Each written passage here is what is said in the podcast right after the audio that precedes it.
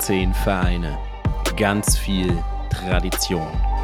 Eine Liga und wir sprechen darüber. Das ist der Regionalliga Nordost Podcast. Hallo und herzlich willkommen zu Folge Nummer 68 des Regionalliga Nordost Podcasts.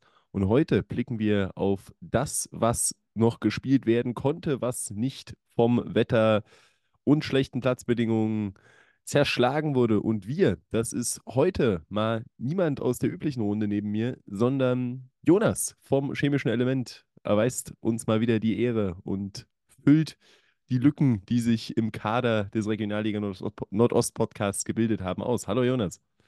Hallo aus dem verschnupften Leipzig. Und du hast noch einen Grund vergessen, ähm, warum Spiele nicht stattgefunden haben, was natürlich jetzt meinen Verein betrifft. Ne?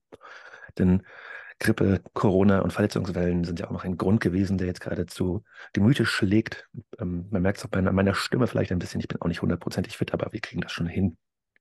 Ja, wir äh, hätten ja ursprünglich, also als wir diese Folge mal geplant hatten und auch gesagt haben, wir nehmen später auf aufgrund der Nachholpartien, wären wir, ich meine, bei 14 Spielen gewesen ähm, oder sogar 15, die jetzt Thema der Folge gewesen wären. Sieben konnten am Ende gespielt werden. Und das geht weit, weit zurück, nämlich bis zum äh, 12. Dezember, was jetzt schon wieder neun Tage her ist, ein Tag nach unserer letzten Aufnahme, ähm, gab es da schon ein Spiel. Aber bevor wir darauf kommen, wir hatten es jetzt schon mal kurz im Vorgespräch. Ähm, ist das so schlau, wenn man regulär bis zum 17. Dezember spielen will, dann noch Nachholspiele bis zum 20. Dezember und dann ja jetzt auch dadurch schon wieder am 19. Januar anfangen will, in einer Liga, wo nun mal die Platzbedingungen, Rasenheizung ist nicht vorgeschrieben, schwierig sein können, ähm, dass man sich da do doch durchaus Gedanken machen muss, ja, macht das Sinn? Kann man das nicht irgendwie anders strukturieren, wenn man so jetzt wieder monatelang eine zerpflückte Tabelle hat mit unterschiedlichen Spielanzahlen und Mannschaften, da denke ich auch gerade an die Teams, wo äh, die wirklich weit weg von Profibedingungen sind, dann äh, Woche für Woche unter der Woche noch abends spielen müssen was dann auch eng wird. Das kann doch so nicht optimal sein. Nö. Kurze Antwort. Ja, ich meine, das, also ich habe es jetzt bei den Highlights festgestellt, ähm, der BFC hat irgendwie drei Wochen zwischendurch nicht gespielt wegen Spielabsagen und Platzsperren und gerade in Berlin ist es ja auch irgendwie relativ häufig der Fall, dadurch, dass die ganzen Plätze in Hand der äh, Bezirke sind, wo man dann auch gerne mal, der eine Bezirk sagt, wir spielen, der andere sagt, nö, wir spielen nicht es da halt einfach auch schon seit Jahren irgendwie diese ja, unterschiedlichen Ansetzungs, ähm, ja, Voraussetzungen gibt. Es halt einfach irgendwie seit Jahren so ist, dass halt irgendwie da der NOFV es irgendwie nicht geschissen kriegt, äh, die Spielpläne so zu gestalten, dass man halt nicht im Dezember oder Mitte, Ende Dezember noch spielt und dann im Januar schon wieder gleich anfängt, also die Winterpause so kurz gestaltet. Und es ist ja nicht so, als ob das andere Regionalverbände anders handhaben würden und dadurch äh, dementsprechend diese Spielabsetzungen jetzt nicht das Problem sind. Also wir können ja kurz mal gucken auf die Anzahl der Spiele. Theoretisch sollten 19 gespielt sein und es hat kein, einziger, kein einziges Team geschafft. Es gibt ein paar mit 17, teilweise aber auch Mannschaften wie Luckenwalde, die haben erst 15 gespielt, also quasi sagen, sind jetzt vier Spiele hinter dem Soll. Wann das alles nachgeholt werden soll in dem Spielplan, also ich weiß es nicht. Ja gut, äh, da muss ich dich ganz leicht äh, korrigieren tatsächlich. Äh, planmäßig wären es 18. 18, stimmt, 18, das recht, stimmt, ja. ja. Aber selbst da, ähm, also Luckenwalde, Cottbus und Babelsberg und der BAK sind bei 15 Spielen. Und nein, Hansa Rostock 2 hat 18 Spiele. Die hatten ja gestern ihren Nachholer gegen Hertha 2. Ähm, Soweit habe ich nicht runtergescrollt. ähm, die haben es geschafft, aber Luckenwalde äh, ist auch ein gutes Stichwort. Die hatten, ich habe jetzt mal nachgeguckt, das sind die mit der längsten Pause, die hatten ihr letztes Pflichtspiel am 12. November.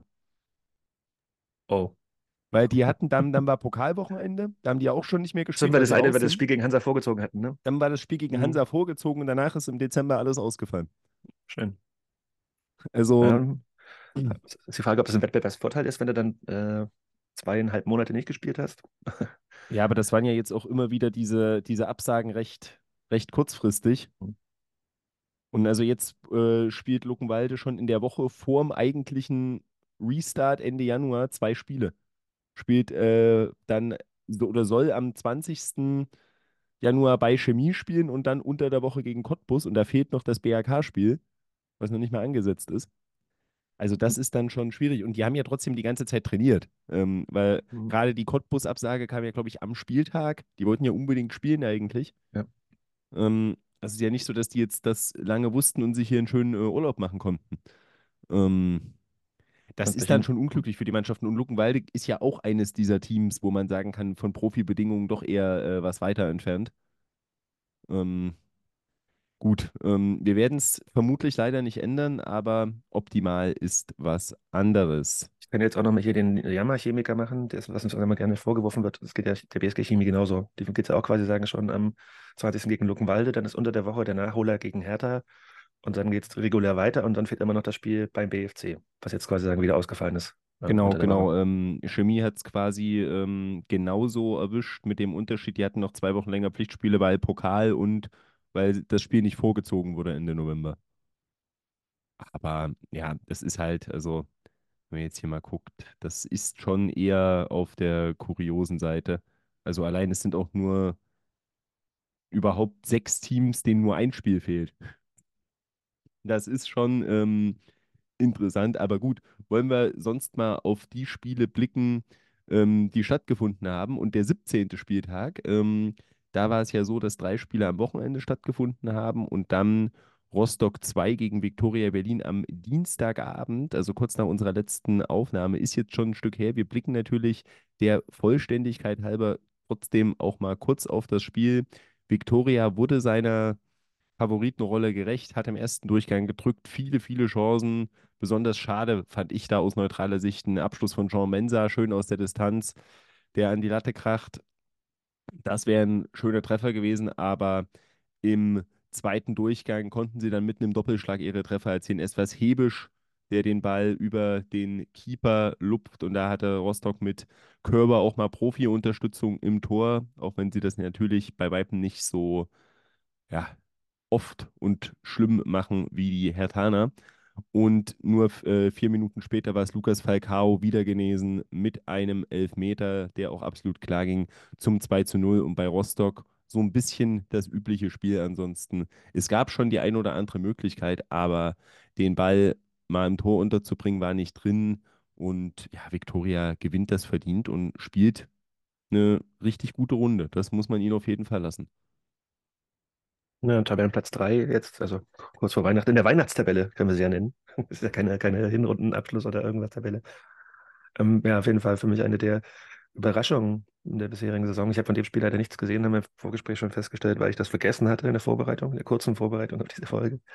Ähm, aber das ist auf jeden Fall schon nicht so verkehrt, was da ähm, ja, in Lichterfelde läuft.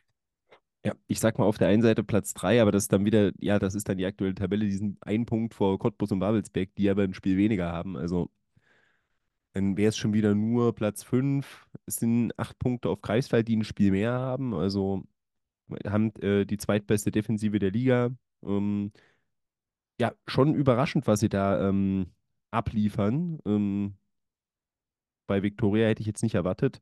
Und Rostock 2 schwimmt da unten weiter rum in der Tabelle. Ähm, und das vielleicht mal noch zu diesem Spieltag. Wir hatten es ja jetzt und da sind mittlerweile alle Spiele neu angesetzt von diesem 17. Spieltag, die ausgefallen sind, die übrigen fünf Spiele. Und zwar am 19. Januar, das erste Spiel, was stattfinden soll im neuen Jahr. Um 19 Uhr ist dann der BRK gegen den BFC. Am 20. Januar spielt dann die BSG Chemie Leipzig gegen Luckenwalde. Am 21. Januar, am Sonntag dann Eilenburg gegen Jena und Cottbus gegen Hertha 2. Und am Dienstag ähm, dann Altklinike gegen Babelsberg. Also das ist das, was stattfinden soll. Ähm, wahrscheinlich, also wir haben auch äh, gesagt, das vielleicht mal noch so als Zwischeninfo für euch. Ich werde es am Ende auch nochmal sagen, wie, wie, das jetzt hier weitergeht. Es ist gerade alles relativ chaotisch. Wir haben jetzt auch hier, wir tippen jetzt nicht irgendeinen nächsten Spieltag, weil wer weiß, was da wann kommt. Ähm, da den Überblick zu behalten, ist immer gar nicht so leicht. Aber ähm, wahrscheinlich, wenn man tippt, wäre es äh, sinnvoller, wie wir es letzte Woche eher noch aus Spaß gemacht haben, einfach nur zu raten, findet das Spiel statt oder nicht. Ähm, Was jetzt aber auch genauso äh, Hanebüchen wäre, wie die Ergebnisse zu tippen. Also, ja. wie wird das Wetter in einem Monat, Clemens? Weiß es doch auch nicht. Ähm, und dann gucken wir mal zum 18. Spieltag. Da konnten jetzt vier Spiele am Wochenende stattfinden. Und am Freitag gab es das Spiel zwischen dem FSV Zwickau und dem BFC Dynamo. Und also ich würde zusammenfassend zum Spiel sagen, die ersten 90 Minuten können wir eigentlich getrost ignorieren und äh, über das reden, was danach passiert ist. Vielleicht noch so ein bisschen, also, also ja, du hast schon recht, also man sah jetzt an den Highlights nicht zwangsläufig nach einem Leckerbissen aus, muss aber sagen, dass äh, der FSV das gut gemacht hat. Also so für, für die Verhältnisse generell im Vergleich zum Anfang der Saison schon gefangen. Der BFC hat sich durchaus schwer getan. Also ich habe jetzt nicht so große Chancen im Kopf. Ähm, Zwickau hatte eine gute durch Vogt, der dann irgendwie vielleicht auch auf Zimmermann rüberlegen kann, aber dann knapp am Pfosten vorbeischießt. Das war, glaube ich, so die größte Chance in der regulären Spielzeit, würde ich behaupten. Außer du hast noch irgendwas auf deinem Zettel oder in deinem Kopf. Äh, ja, gut, äh, was mir noch einfällt, ähm, wenn man es als Chance nennen will, ist der zurückgenommene Treffer von äh, Dadaschow. Ah, stimmt, ja. Ich mir auch nicht gut, ganz, ob da, ah, schwierig. Ich, glaub, ich glaube, der Schiedsrichter, der Schiedsrichter, das laufen. der Schiedsrichter sieht das, also der zeigt ja auch gelb weil er sieht, dass äh, der, der Arm von Dadaschow ins Gesicht von, ich weiß gar nicht, wer der Verteidiger war. Ähm, deswegen zeigt er auch gelb. Also er interpretiert da quasi sagen, einen Schlag mit dem, äh, mit dem Arm ins Gesicht und das wäre dann ein Foul, aber ich habe in der einen Einstellung sieht es auch eher so aus, als ob er ihn irgendwie an der Schulter oder vielleicht eher am Hals, wobei Hals wäre dann auch schon fast faul, ähm, trifft. Das äh, ist halt, ja, mh, Du hast ja recht, also andere lassen das laufen. Ich würde es aber jetzt auch nicht als klare Fehlentscheidung sehen. Also kann man abpfeifen, die gelbe Karte ist aber, denke ich, zu hart. Ja, und die ist äh, bitter für den BFC, aber da kommen wir gleich noch drauf. Ähm, denn dann gab es ja noch den ganz, ganz späten Siegtreffer. Auch da Dadaschow beteiligt. Sein Schuss kann noch pariert werden von Hiemann, aber im Nachschuss ist es Vasilios Dedidis, der den Ball im Tor unterbringt und den goldenen Treffer erzielt und der hat sich dann noch das Trikot ausgezogen, dafür gelb gesehen und danach wurde es dann Vogelwild, denn zunächst war es noch während das Spiel lief Rea, der zu aggressiv gegen Kufur zu werkigen und da in meinen Augen, ich glaube, da muss man, muss man darüber diskutieren, über die rote Karte. Nee, ich glaube nicht so ganz. Also es, er trifft ihn vielleicht am Knie, vielleicht auch nicht ganz, aber ich glaube, das Einsteigen mit dem, dem also mit dem offenen Sohle auf Kniehöhe gegen den Gegenspieler. Ich meine, er, er, ich glaube, er protestiert auch nicht großartig. Ne? Er guckt den Schiedsrichter an, fasst sich an den Kopf und sagt so, als er auf ihn zukommt, ja, okay, sorry, tut mir leid. Und kassiert er rot. Ich glaube, seine Mitspieler diskutieren dann noch relativ wild, aber im Endeffekt denke ich, die, die rote Karte geht in Ordnung. Vor allem in der Nachspielzeit so ein Einsteigen. Da, da reagieren Schiedsrichter auch ein bisschen anders, als wenn das in der paar 30. passiert. Ja, und dann äh, würde ich mal sagen, äh, Chris Rea somit, ähm, der ausfällt ähm, im nächsten Spiel.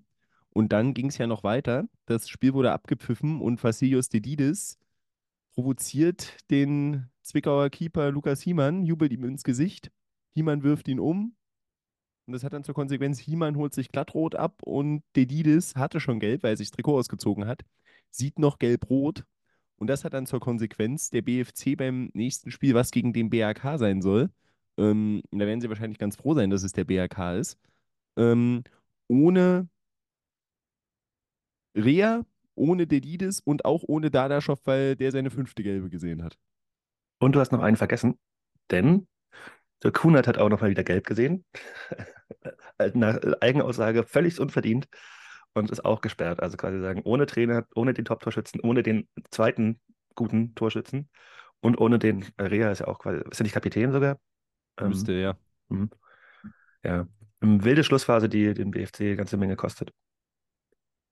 Ja, ähm, das definitiv, aber die drei Punkte haben sie geholt ähm, gegen den FSV Zwickau, der in diesem Moment zum Abpfiff dieses Spiels ja weiterhin 100% seiner Punkte dahin geholt hatte. Ähm, mhm. Ob sich das noch ändert, äh, da werden wir noch äh, drauf kommen, aber du möchtest noch mal dazwischen kretschen. Zwei Sachen noch, die ich gerade bei den Ostsport-Highlights noch gesehen habe. Ähm, also fand es witzig, dass Dididis auf dem Platz wollte und keine Unterhose anhatte und deswegen nicht rauf durfte. Was ich ja, wusste, das war für mich aber, gibt. das war für mich auch so, ja, eigentlich manchmal, ja gut, er war noch nicht auf dem Feld, ich glaube, deswegen gab es nicht gelb. Ich habe das aber auch nicht ganz also verstanden. Also ich weiß ja, die Radlerhosen müssen ähm, die Farbe der Hose haben, das ja. Ich dachte, er hatte gar nichts drunter, das war das Problem. Ja, genau, ja. Aber dass man eine tragen muss, habe ich jetzt auch nicht äh, verstanden. Und dann ist es ja umso witziger, dass er da quasi sagen, als er sein Trikot aussieht, unten drunter halt so ein Unterhemd hat. Also quasi sagen, er hat ohne Buchse gespielt mit so oder war das eher so ein, so ein Tracker? Das, das war genau. so ein Tracker. Das okay. war so ein, das, das haben die alle. Ja, und Nee, ähm, das, aber da, Hm? das war für mich auch sinnbildlich, dass diese Szene gezeigt wurde. Er hat ja nicht dafür Geld bekommen oder irgendwas. Das war für mich so, okay, das war ein absoluter Grottenkick. Wenn so, es sowas in die Highlights schafft. Und ähm, hast du aufgeschrieben, wer diesen Kopfball gemacht hat? Das hast du gar nicht erwähnt gehabt. Also, weil du meinst, als er gesagt ja, ähm, Dadaschow wird noch abgewehrt von Hiemann, aber ich meine, dieser Kopfball vorher ist ja quasi sagen, also das ist ja das Fanal für dieses ganze Tor gewesen. Ähm, diese schlimme Kopfballrückgabe, die dann im Endeffekt dazu führt, dass der Ähm, noch dazwischen. das war äh, Somnitz. Somnitz, genau. Somnitz, das war, und Somnitz war auch derjenige, der in dieser Aktion, als Dadaschow zurückgepfiffen wurde, war der auch ähm, Ja, der, okay. derjenige, der da zu Boden ging. Und was man noch sagen muss, wenn man das aus der Hintertorperspektive gesehen hat, das Tor von Dedidis, das ähm, war wirklich sehr ähm, perfekt, quasi sagen, also die, die Grätsche vom Verteidiger vom, von Zwickau, die da noch kommt, ist genau einen Zentimeter zwischen Ball und, also am Ball vorbei und der Ball geht einen Zentimeter auf der anderen Seite am, im Pfosten rein. Also ein sehr ähm, akkurat geschossenes Schüsschen von, von Dedidis, was da zum Tor führt. Also da ähm, hätte auch durchaus abgegrätscht werden können oder gegen den Pfosten gehen können, aber er trifft genau die Lücke. Fand ich bemerkenswert. Reicht Ja. aber auch zu dem Spiel dann, glaube ich. Genau, das reicht auch. Und dann äh, gehen wir doch mal weiter zum Samstag. Und da ähm, war der FC Eilenburg erstmals ohne Andreas Naumann gefordert gegen den Tabellenprimus aus Greifswald, der jetzt die Hälfte aller Spiele absolviert hat ähm, und noch ungeschlagen ist. Nach 17 Spielen 2 zu 0 hieß es in Eilenburg Kratzer mit dem 1 zu 0 nach 18 Minuten mit einem wunderbaren Distanzschuss und am Ende war es ein Kollektivaussetzer der Eilenburger Defensive in der Nachspielzeit, sodass Benjamina das 2-0 markieren konnte. Ähm, da geschenkt, aber man muss auch sagen, in den 75 Minuten zwischen den Treffern hat Eilenburg viel Druck gemacht und hätte sich mindestens mal den Ausgleich verdient gehabt. Ja, also vielleicht nochmal ein Wort zu Kamens, der quasi sagen, Naumann im Tor vertreten hat. Die erste Aktion, die man in den Highlights gesehen hat, da greift er schon mal daneben und ich hab mir so, oh. Und danach sah es eigentlich ganz okay aus. Bei dem ähm, Distanztor kann er, glaube ich, wirklich überhaupt nichts machen. Ist wohl auch dran gewesen, meinte zumindest der Kommentator aus Sport. Äh, und dann, ja, Eilenburg durchaus bemüht, aber äh, ja, ich weiß nicht, wie oft das in diesem in, Highlights und ich meine, Sascha Prüfer hat es am Ende dann auch selber nochmal gesagt, im Stile einer Spitzenmannschaft holt Greifswald da die drei Punkte. Das 2 zu 0 ist natürlich dann wirklich, da sieht Kamens dann richtig, richtig scheiße aus. Und Benjamina macht das dann ähm, nach, ich glaube, Zuspiel von Eschel. Oder hat Eschel da unter Druck gesetzt? Ich habe es gerade nicht mehr ganz genau vor Augen. Also das 2 zu 0. Und was ich noch bemerkenswert fand in diesem 2 zu 0 war das, äh, wie Greifswald das gefeiert hat. Also die gewinnen da halt äh, in Eilenburg, klar, aber meine, in, in, also dieses 90 plus 3, das Siegtor geschossen und dann rennt die komplette Mannschaft, also als ob sie gerade aufgestiegen sind, äh, auf dem Platz, fand ich durchaus bemerkenswert, aber spricht vielleicht auch für den Zusammenhalt innerhalb des Teams, den Lars Fuchs da immer hervorgerufen hat. Männerfußball, genau was das Ah, Sehe seh, seh ich äh, also ein bisschen anders. Ich glaube, das ist eher so, die wussten genau, ähm, dass eigentlich äh, es nur eine Frage der Zeit war, bis da der Ausgleich fällt. Ähm, und irgendwie äh, mit äh, ja, Glück, ähm, Spielglück und was auch immer, ähm, bleiben sie da in Führung und dann so ein Aussetzer und sie machen das zweite und wissen in dem Moment, das Ding ist durch. Ich glaube, das ist einfach die Erleichterung, die da äh, raus, rausgebrochen ist. Okay. Aber also äh, für mich muss ich sagen, Greifswald erinnert mich so ein bisschen ähm, sehr, ist für mich sehr parallel zu einem anderen Regionalliga-Tabellenführer der aktuellen Saison, zum ersten FC Bocholt in der Weststaffel. So eine Mannschaft, die jetzt im zweiten Jahr in der Regionalliga ist, wo man auch wusste, der Kader ist gut. Die werden nichts mit dem Abstieg zu tun haben, die werden im Mittelfeld spielen. Und jetzt stehen sie ganz vorn, obwohl sie wahrscheinlich nicht die Besten sind, aber immer die Ergebnisse holen und andere ähm, ihre Aussätze haben. Und da ist jetzt die Frage, wie sie es halten können. Also es sind jetzt momentan fünf Punkte auf dem BFC mit einem Spiel mehr und neun Punkte auf Cottbus und Babelsberg mit zwei Spielen mehr. Also die haben im schlimmsten Fall jetzt gerade drei Punkte Vorsprung, wenn man jetzt mal die Spiele gleich nimmt und die anderen alles gewinnen. Ähm, nee, zwei. Zwei wären es auf dem BFC, wenn die auch gewinnen. Aber sie halten sich da vorne und ja, wir haben es dieses Jahr noch nicht gesehen. Irgendjemand muss es auch erstmal schaffen, Greifswald zu schlagen. Und jetzt wurde ja ihr Nachholspiel gegen Altklinike, was jetzt unter der Woche noch sein sollte, auch abgesagt wieder. Aber da kommen jetzt auch einige Heimspiele. Und spannend wird es dann relativ früh im Jahr, im Februar, spielen sie dann in Babelsberg und beim BFC. Das könnten dann Spiele sein, wo es sehr spannend wird. Ich meine, jetzt bei uns in der letzten Folge auch schon gesagt, dass ich irgendwie, also ich ähm, gucke das immer so mit an und denke mir so, also du meinst es, ne, also die fahren die Ergebnisse ein, aber so krass überzeugende Spiele, abgesehen von so mal, weiß nicht, wenn sie mal 5 oder 6-0 abgeschossen haben, BRK, glaube ich, oder so. Ähm, Bis 5-0 gegen BRK. hm. aber ansonsten ist es ja auch immer so, dass die halt so 2 zu 1 gewinnen, 1 zu 0, 2 zu 0 in Eilenburg in der 93. Minute. Ist ja jetzt nicht, nicht so, als ob die durch die Liga pflügen würden, wie das mal vor ein paar Jahren Cottbus gemacht hat oder so. Ähm, oder auch ähm, der BFC fand ich letztes Jahr spielerisch auch auf jeden Fall überzeugender. Und ich finde auch andere Teams in der Liga spielerisch überzeugender als den GFC, aber ähm, läuft halt. Und bin gespannt, ob das mal irgendwann, also wir sagen es immer wieder, ne, du wirst Schwächephasen in dieser Saison haben. Und wann die beim GFC kommt und wie sie dann da wieder rauskommen. Ja, aber das ist dann auch die Frage, was ist in dem Fall eine, eine Schwächephase? Also ich finde schon, dass das jetzt die letzten Spiele nicht wirklich gut waren, nicht gut anzuschauen, aber ist am Ende immer noch erfolgreich. Und ich meine, dass die Mannschaft Potenzial und Qualität im Kader hat, auch besseren Fußball zu spielen, ist auch klar. Und der Punkt ist auch, die müssen erstmal, ähm, man muss die erstmal schlagen. Ich kann mir gut vorstellen, dass es irgendwann mal passieren wird. Also weil sie jetzt ähm, natürlich die Mannschaften, die hinter ihnen stehen, äh, in der Tabelle haben sie jetzt alle noch auswärts. Ähm, also äh, wirklich komplett alles, abgesehen von Viktoria bis Platz äh, 7 runter, alles auswärts in der Tabelle, in der Rückrunde. Das wird dann natürlich nochmal ähm, etwas schwerer, weil du weißt ja, im Regionalliga Nordost-Podcast äh, wird der Greifswalder FC zur größten Heimmacht der Fußballgeschichte deklariert.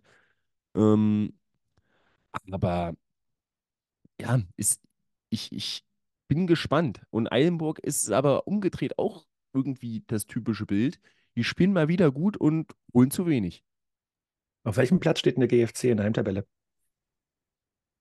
Auf Platz 3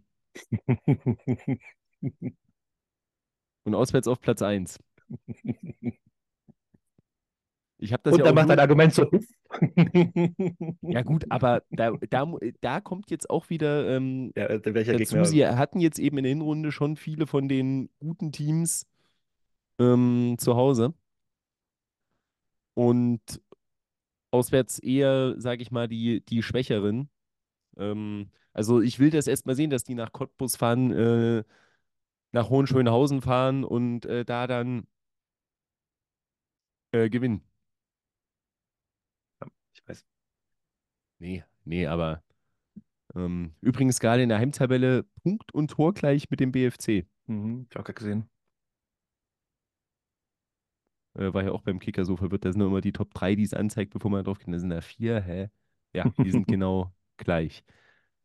Ja, aber ähm, dann würde ich mal sagen, haben wir noch äh, einige Spiele vor uns und nachdem wir glückliche Norddeutsche haben, kommen wir mal zu den Thüringer Trauerspielen.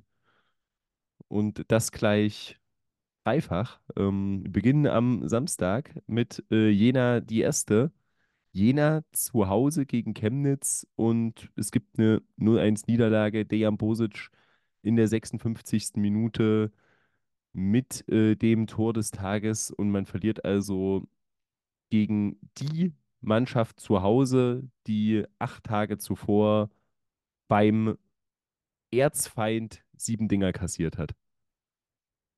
Wie kann Ja, man sich das in Jena noch schönreden? Die haben, äh, Jena hat nur eins kassiert, FO zwei, aber sonst kann man sich das noch nicht schönreden. ja, meine, man darf nicht vergessen, dass in den Wochen vorher, ne, ich meine, Jena war im Aufwind und so weiter und so fort, aber die haben in den vier Spielen vorher, ich glaube, ein Torverhältnis von 3 zu 0 und 10 Punkte geholt. War jetzt auch nicht so, als ob Jena da immer alles abgefackelt hat. In dem Spiel hat es halt mal nicht geklappt. Der CFC hatte diese eine gute Aktion. Also ich habe jetzt auch nicht, to be honest, die Highlights nicht mal geguckt, weil ich weite Teile des Spiels live gesehen habe. Vielleicht hast du da noch irgendwie mehr auf, ähm, in Erinnerung. Äh, Es gab halt, also ich habe bei Jena ganz wenig Ideen gesehen und das ist auch quasi sagen, das, was ich in den letzten Wochen noch immer, also da ist jetzt Jena nicht der absolute Überkader in dieser Liga, aber gerade mit dem Mittelfeld hätte ich mir schon in den letzten Wochen mal öfter gewünscht, dass man halt irgendwie ähm, gegen Eilenburg Nee, Quatsch, gegen Meuselwitz war das, meine, egal, da waren die Platzbedingungen beschissen, aber auch da mal so ein paar bessere spielerische Lösungen findet. Das habe ich in den letzten Wochen irgendwie weniger gesehen und gegen Chemnitz wurde es dann halt mal bestraft und dann ein bisschen später nochmal deutlicher, dass man da halt irgendwie es nicht hinkriegt, irgendwie mit, mit diesem, also da war häufig, habe ich da gesehen, ähm, entweder wir versuchen es irgendwie mit langen Bällen gegen Chemnitz, was jetzt irgendwie nicht so aller, die allerbeste Idee ist, oder gebt mir Maxi Kraus den Ball und der rennt zur, Mittel, zur Grundlinie und dann gucken wir mal. So, das ist, ähm, das habe ich schon öfter mal gesagt ne? dass ich das nicht so gut finde. Ja, erstens das und dann äh, muss man sich natürlich auch fragen, ähm, diese langen Bälle und äh, dann äh, hat man nicht mal Jan Dahlke auf dem Feld, zumindest nicht im Spiel gegen Chemnitz in der Stadtelf, der halt riesig groß ist, ähm, wo man ich denken könnte, okay, der könnte die Bälle wenigstens festmachen, irgendwie verteilen. Man hat da ja gerade mit Kraus und mit Löder zwei absolut begnadete äh, Spieler, die technisch stark sind, die schnell sind. Gerade Löder auch sehr torgefährlich. Ähm, ja, wo mehr drin wäre. Und dann, ja, es war nicht überzeugend. Man hatte, war davor aber sechs Spiele ohne Gegentore. Ähm, hatten in sechs Spielen aber auch nur sechs Tore geschossen, aber fünf gewonnen und einen 0-0 geholt. Und dann äh, kommt diese Ernüchterung äh, gegen, gegen Chemnitz zu Hause und es sollte ja dann, äh, da kommen wir dann gleich noch dazu, ein paar Tage später noch viel, viel schlimmer werden.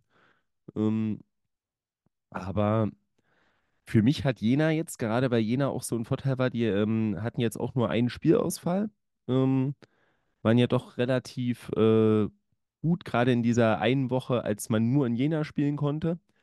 Wo ich gesagt hätte, hätten sie jetzt die Spiele gewonnen, dann hätten sie sich da vielleicht sogar nochmal mit ins Gespräch bringen können, was ja die ganz vordere Platzierung angeht.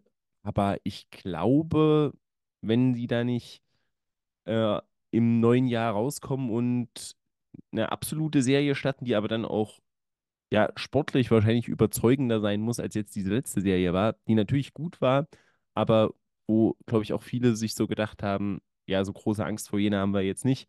Und zum Beispiel Meuselwitz muss da eigentlich auch oder kann da sehr gut was mitnehmen in Jena. Ähm, dann wird das irgendwo, ja, im Mittelfeld enden und die einzigen Ziele, die sie dann noch haben könnten, sind der Thüringen-Pokal und die Nummer 1 tabellarisch des Bundeslands zu sein. Aber mehr auch nicht. Ja. Was soll man dazu noch sagen? Außer ja. also sechs Punkte mehr und äh, jener würde auf Platz drei oder vier stehen. Und dann ist Wenn ich mir mal so das Tor Torverhältnis durchrechne, wären sie Dritter tatsächlich. Und dann naja, wären es halt acht ja, stimmt, Punkte, stimmt, ja. Ja, ja. acht Punkte immer noch auf Greifswald, aber sonst halt 14 bei gleicher Spielanzahl. Mhm. Und das ist halt äh, viel, um das jetzt mal, das ist jetzt natürlich ein bisschen auch aus der äh, Luft gegriffen, weiß ich selbst, aber punktetechnisch ist Jena gerade näher am BAK als an Greifswald. Gut. Also ich glaube, das sagt so, wo die, ähm, ja, das ist gerade irgendwo so eine Saison im Niemandsland. Aber ähm, da ist der FC Karl Jena nicht der einzige Verein aus Thüringen, dem das so geht, denn punktgleich, wenn auch dank des Torverhältnisses zwei Plätze vor Jena momentan in der Tabelle ist Rot-Weiß Erfurt und die haben am Sonntag bei Hansa Rostock 2 gespielt und ich glaube, dass dann doch für alle überraschend die Partie mit 2 zu 3 verloren. Ich glaube auch, wenn man so die äh, Highlights geguckt hat, fragt man sich auch, also auch danach äh, war es überraschend. Also ich meine, äh, Erfurt geht in Führung durch Hairola, der ein relativ schickes Tor macht und dann gleicht Köster aus. Dann ist es Seaton, der nach einem wunderschönen Zuspiel von äh, einem, einem Hansa-Spieler, dessen Namen ich gerade nicht aufgeschrieben habe, natürlich, äh, in Führung geht und dann trotzdem noch verliert. Also du führst in der 60. Minute beim damaligen Tabellenletzten mit 2 zu 1, hast du eigentlich bis dahin ein gutes Spiel gemacht, gute Chancen herausgespielt und dann kommt mal wieder so ein äh, Klops. Also ich glaube, das war, wie war das 1 zu 0 das von äh, der Elfmeter oder war das das 2 zu 2? Das war das 1-1.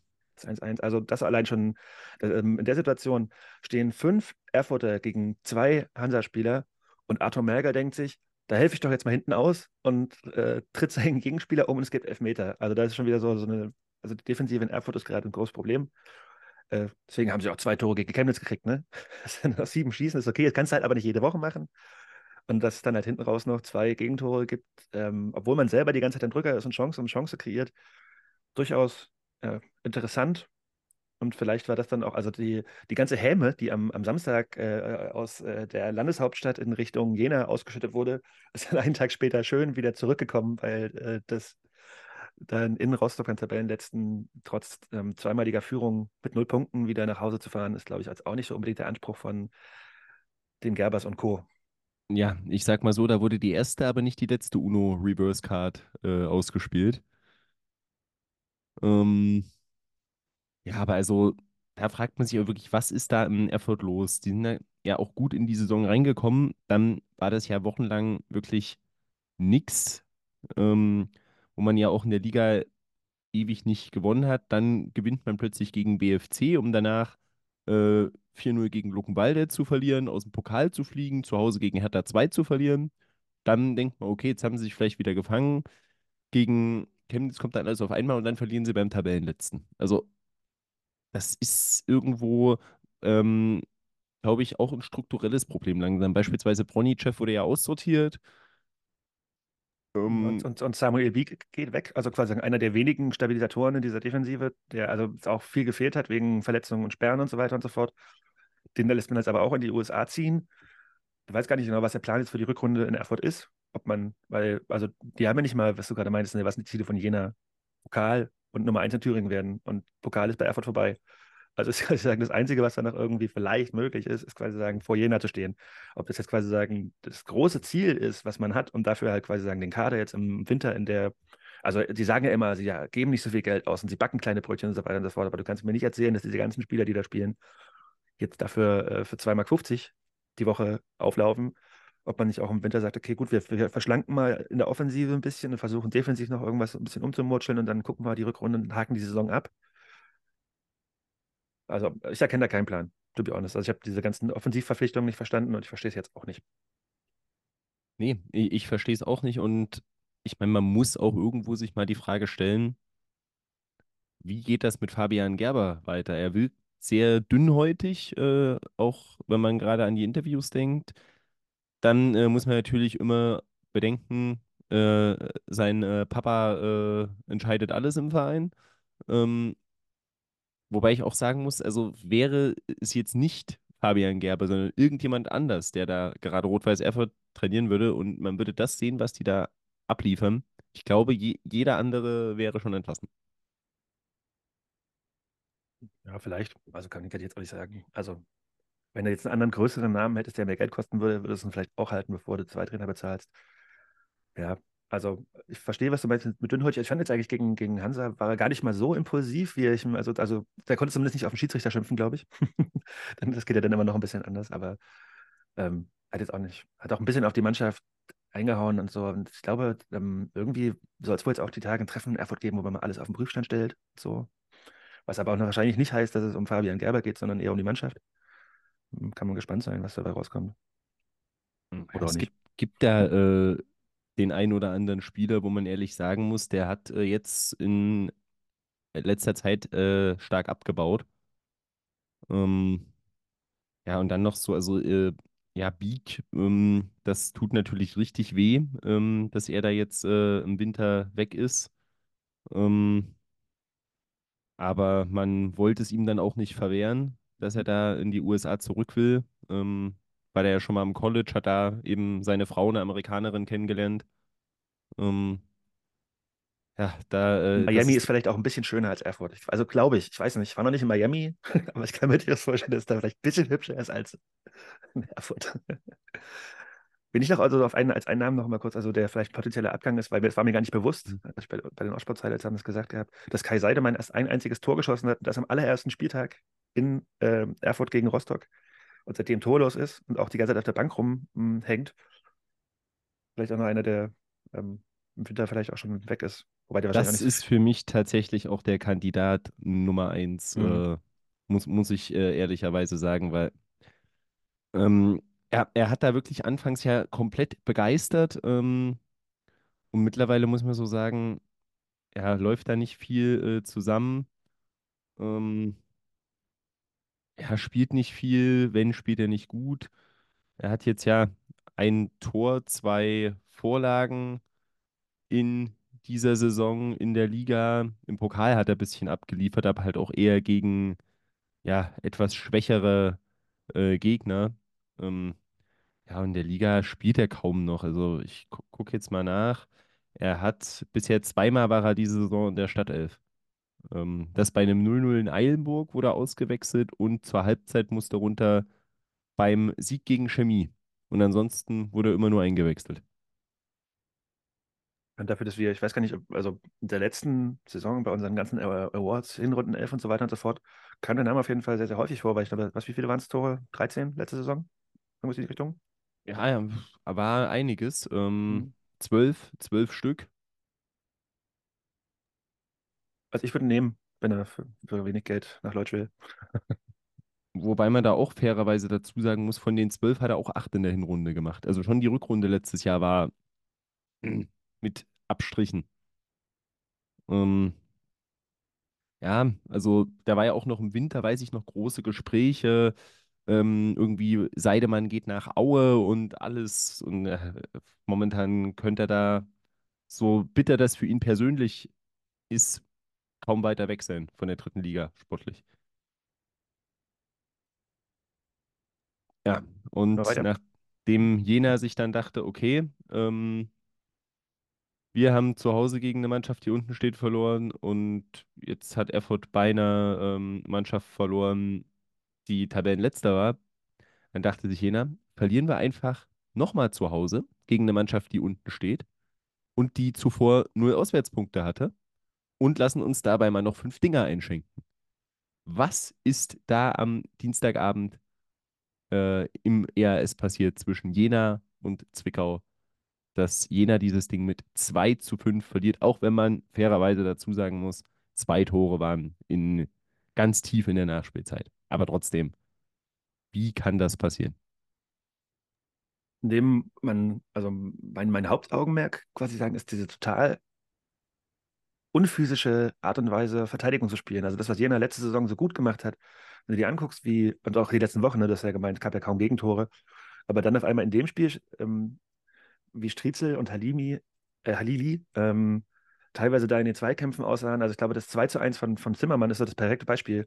Der springt so ein bisschen in Richtung Striezel, der lässt sich davon komplett aus der Ruhe bringen, köpft relativ äh, komisch auf Halili zurück, der dann das Kopfballduell gegen Zimmermann, der, keine Ahnung, 15 Zentimeter kleiner ist, fast verliert und zum Gegenspieler köpft, der und dann im Hinter in seinem Rücken Zimmermann laufen lässt, der es natürlich gut macht. Ne? Also Marc Philipp Zimmermann ist ein guter Stürmer, darf man nicht vergessen. Aber wie man halt einfach zweimal gegen diesen Giftzwerg, möchte ich fast sagen, äh, so schlecht in der, äh, in der Verteidigung physisch aussieht, dass man da halt einfach so in Rückstand gerät, zum wiederholten Male. Ne? Also es gab ja quasi sagen, vorher das 1 zu 0 für den Rüter, dann gleicht Halili nach einer Ecke aus und dann macht Zimmermann das 2 zu 1 und dann war das Spiel halt einfach schon sehr, sehr weit in Richtung Zwickau gekippt. Und was dann hinten raus passiert ist, kannst du gerne erzählen. Das Ja gut, ja. Dann, dann war es das dritte eben durch Dobruna relativ schnell. Und dann äh, ließ sich Pascal Verkamp zu einer sehr, sehr dummen Aktion hinreißen. Also ja, es gibt ja immer mal wieder so Provokationen, Spieler stellt sich bei einem Freistoß und einem Einwurf im Weg. War auch in dem Fall so. Nur Pascal Verkamp dachte sich, die passende Reaktion darauf ist, den Ball einfach meinem Gegenspieler ins Gesicht zu werfen.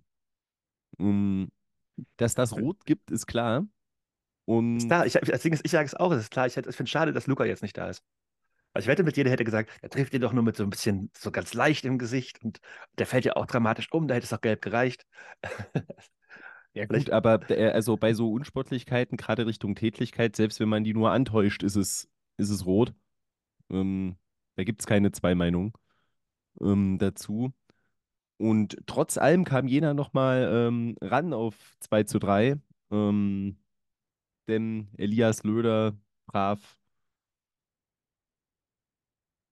ja, Äh, Das ist nämlich, also, ich habe ja gerade gemeint, dass mir der spielerische Moment bei Jena in den letzten Wochen total gefehlte. Das Tor war richtig gut rausgespielt. Muss man mal zur, zur Ehrenrettung vom FCC sagen. Das ist ja auch das, das, was ich meinte. Es ist ja auch diese individuelle Qualität da, nur irgendwie zu, es gibt zu selten diese Momente, wo die so richtig, richtig durchdrückt. zu einem Punkt, wo man sagt, okay, wow, das, das ist jetzt wirklich gut. Ähm, das äh, passiert selten, aber wer dann äh, die Hoffnung hatte, ähm, aus jener Sicht, dass da noch zum großen Fußballwunder kommt in der Nachspielzeit, der wurde eben getäuscht. Dem, ganz im Gegenteil, Zwickau machte es noch richtig bitter und peinlich für den FCC. Klein in der 94. und Vogt in Minute 95 gegen ein Jena, was ich dann spätestens nach dem vierten Treffer auch komplett aufgegeben hatte, sorgen dafür, dass man nach eigentlich guten Wochen im Paradies jetzt mit richtig schlechter Stimmung in die Weihnachtsferien geht. Ich bin mir gerade nicht sicher, wenn ich drüber nachdenke, was ich gerade erzählt hatte, von wegen, man will es auf den Prüfstand stellen und man trifft sich die Tage, ob das nicht eher Jena war als Erfurt. Wenn ich die beiden verwechsle, sorry Markus, ähm, also, vielleicht machen es auch beide. Wäre vielleicht bei beiden Vereinen angebracht nach dieser doch bisher relativ schlechten Saison bis zum Winter. Ja, also ich meine, gut, das 4 zu 2, da ist Jena schon komplett offen und das fünfte ist dann auch scheißegal. Im Endeffekt, klar, fünf Tore gegen das schlechteste Auswärtsteam der Liga zu Hause kriegen als ähm, nach dem Lauf, natürlich beschissen.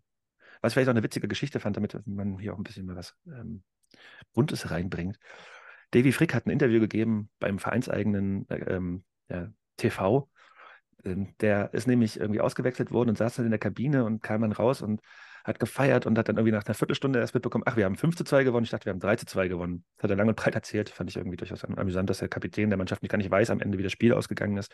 Und ich war so, ach krass, wir haben fünf Tore geschossen. In jeder. No, ist ja nett. Ja, äh, gut, wenn man sich da irgendwie ähm, anders äh, vergnügt, äh, dann ist das ja auch nicht schlecht. Aber äh, nee, also ich, äh, äh, ich konnte das Spiel nicht live sehen, aber irgendwann gucke ich dann Dienstagabend auf mein Handy, sehe dieses Ergebnis und denke nur so, was, was ist hier passiert? Werden Ich glaube, ich glaube, so ging es allen, die das Spiel nicht gesehen haben. Und da muss man jetzt aber auch in dem Fall dann sagen, er, hätte das jetzt geklappt, hätte man auch sagen können, okay, kann man dieses Chemnitz-Spiel jetzt Ausrutscher abtun?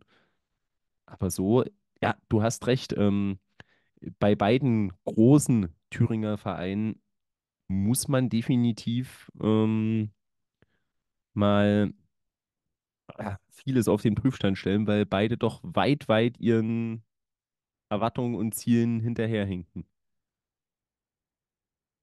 Und hat gerade auch, also ich meine, wenn man halt irgendwie mal so ein paar Mal oder wenn man so einen kurzen Negativlauf hat, den man beendet. Ich meine, hätte Jena jetzt diese Spiele zumindest nicht verloren, wäre das auch eine ganz andere Mut nach diesen guten sechs Spielen, die du vorhin angesprochen hast. Aber jetzt halt quasi sagen, nach dem schlechten Saisonstart nochmal zwei so Rückschläge genau vor der Winterpause. Und bei Erfurt ist es halt diese Zickzacklinie, beziehungsweise auch diese lange Flaute zwischendrin. Also ja, von Konstanz ist man da in Thüringen ganz weit weg. Aber das ist, wenn man, wenn man da einfach mal guckt, ähm, die Mannschaft ähm, ja, fängt sich dann eigentlich gut und, denkt, und dann guckt man sich so den Spielplan und denkt so, oh, jetzt Heimspiel gegen Chemnitz und Zwickau zum Jahresabschluss. Dann denkt man sich doch eigentlich, ah, das äh, klingt ja vielversprechend und am Ende kassiert man da sechs Dinger, geht mit null Punkten nach Hause. Ja, ist scheiße, ne? Also, ja, in, in, ich sag mal, dieses ähm, au- aus, sowohl aus Jena als auch aus Erfurter Sicht, das vor dem anderen stehen, ist, glaube ich, einfach psychologisch natürlich wertvoll. Aber ja, im Endeffekt, was mehr bringt, ist der Thüringen-Pokal, das bringt Geld, das bringt der DFB-Pokal. Ähm, das ist das Entscheidende. Und da müssen sie dann eben äh, ja, bemüht sein, das Ganze hinzubekommen. Stehen da ja schon im Halbfinale. Ähm, ich weiß ehrlich gesagt gar nicht, ob der schon äh, gelost wurde. Nein, der wird ausgelost am 9., äh, Anfang Februar im Rahmen des Thüringer Hallenlandespokals ähm, äh, in Apolda, habe ich gestern recherchiert. ach, wunderbar. Und dann ist das ist ja so eine Ostthüringer Veranstaltung mit Weida, mit Schott Jena, mit dem FCC und Meuselwitz. Ähm, ja, Je- Jena ja eigentlich Abosieger, aber mal abwarten. Meuselwitz ist nicht schlecht drauf und momentan bei gleicher Spielanzahl zwei Punkte hinter den anderen beiden. Wer weiß, ähm, was da am Ende noch äh, passiert. Und dann haben wir noch ein Spiel, ähm, über das wir reden müssen, denn andere angesetzte Nachholspiele wurden schon wieder abgesagt. So für euch ja zum Beispiel, für euch Chemiker, dann bitte, ihr hättet ja eigentlich am Dienstag in Hohenschönhausen spielen sollen. Ähm, aber das ging dann auch nicht. Und auch am Mittwoch Greifswald gegen Altklinike.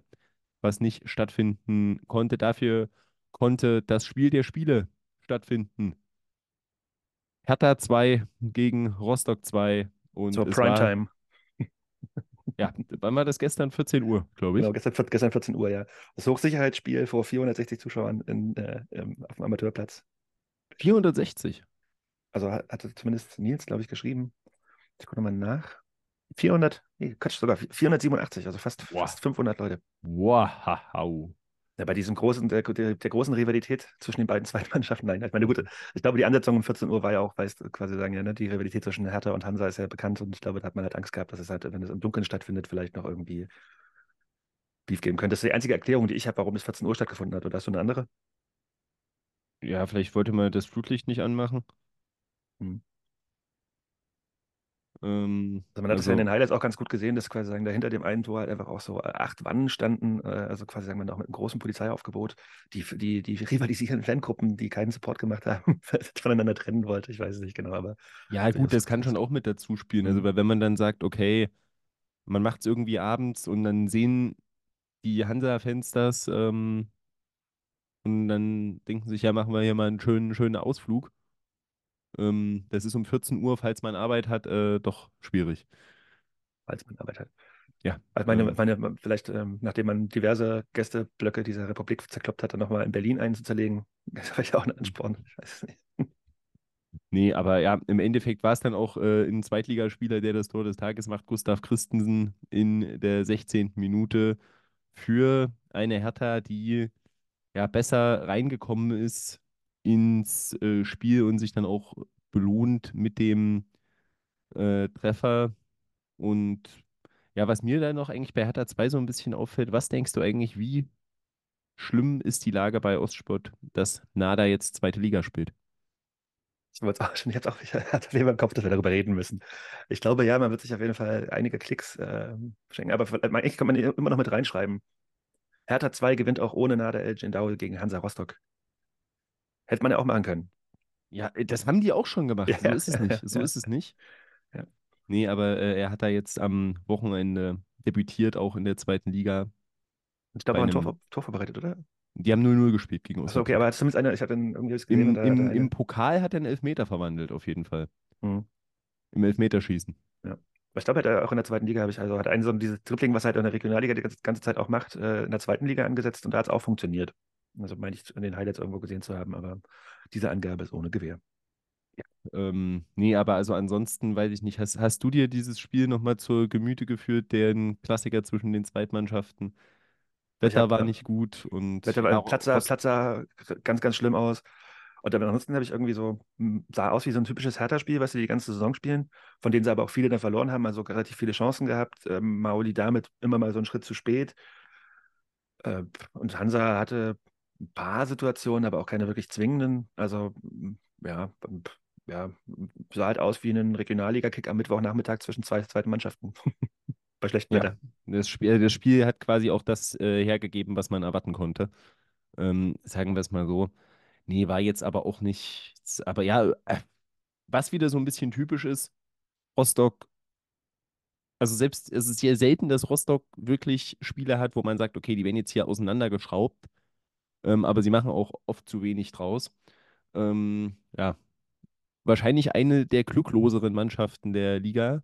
Können Sie ganz froh sein, dass sie am Wochenende auf, ähm, ja, auf Rostock getroffen sind. Die, äh, auf, auf Rostock, natürlich auf Erfurt, die noch ein bisschen glückloser sind.